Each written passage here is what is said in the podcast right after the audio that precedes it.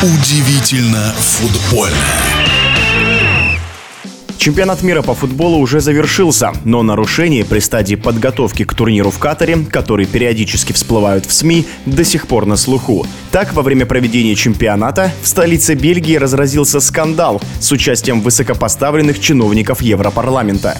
С подробностями в эфире спортивного радиодвижения футбольный эксперт Александр Ухов те самые дни, когда сборная Бельгии заканчивала свое, прямо скажем, не очень удачное выступление на чемпионате мира, в столице самого королевства проходили обыски. Причем ни у кого-либо а у депутатов Европарламента. И в итоге бельгийская прокуратура предъявила обвинение в коррупции вице-президенту Европарламента Еве Кайли и еще трем лицам. Обвинения эти связаны с масштабным расследованием предполагаемой незаконной кампании влияния Катара, который принимал чемпионат мира.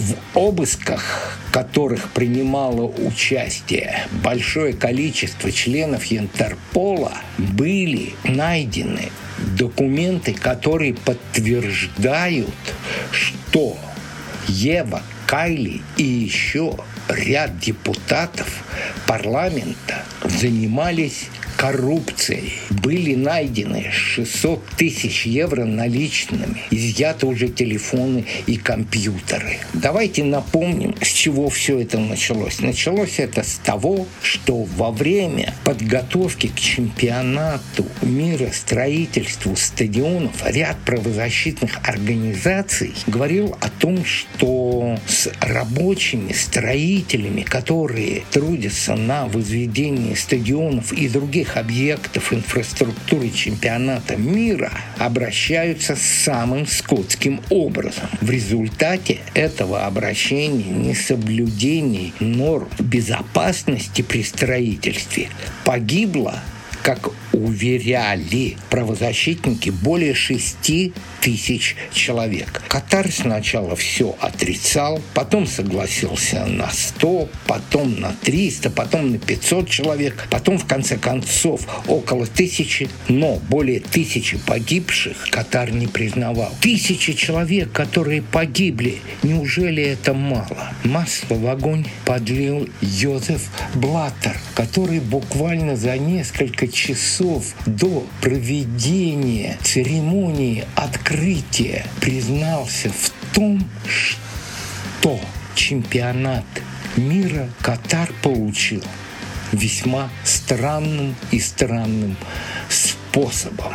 Дело в том, что Мишель Платини после того, как он встретился с президентом Франции, а Мишель Платини, глава УЕФА, самой влиятельной организации ФИФА, встретился с президентом Франции Саркози и изменил свое решение голосовать за США в качестве страны-организатора чемпионата мира 22. Катар, как мы знаем, получил от Франции все, что нужно было при голосовании. А Франция за это получила почти 15 миллиардов на изготовление военных самолетов.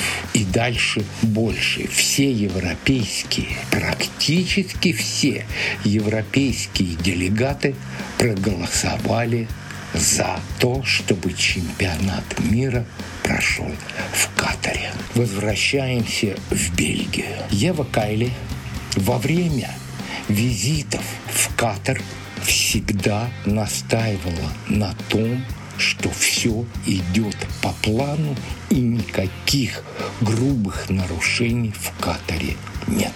Правозащитники с ней боролись, и в итоге, как мы понимаем теперь, они и бельгийская прокуратура это начинает доказывать, победили. Такого скандала в Европе еще не было. К сожалению, он связан с футболом. Как отразится это на мировом футболе, мы в ближайшее время узнаем.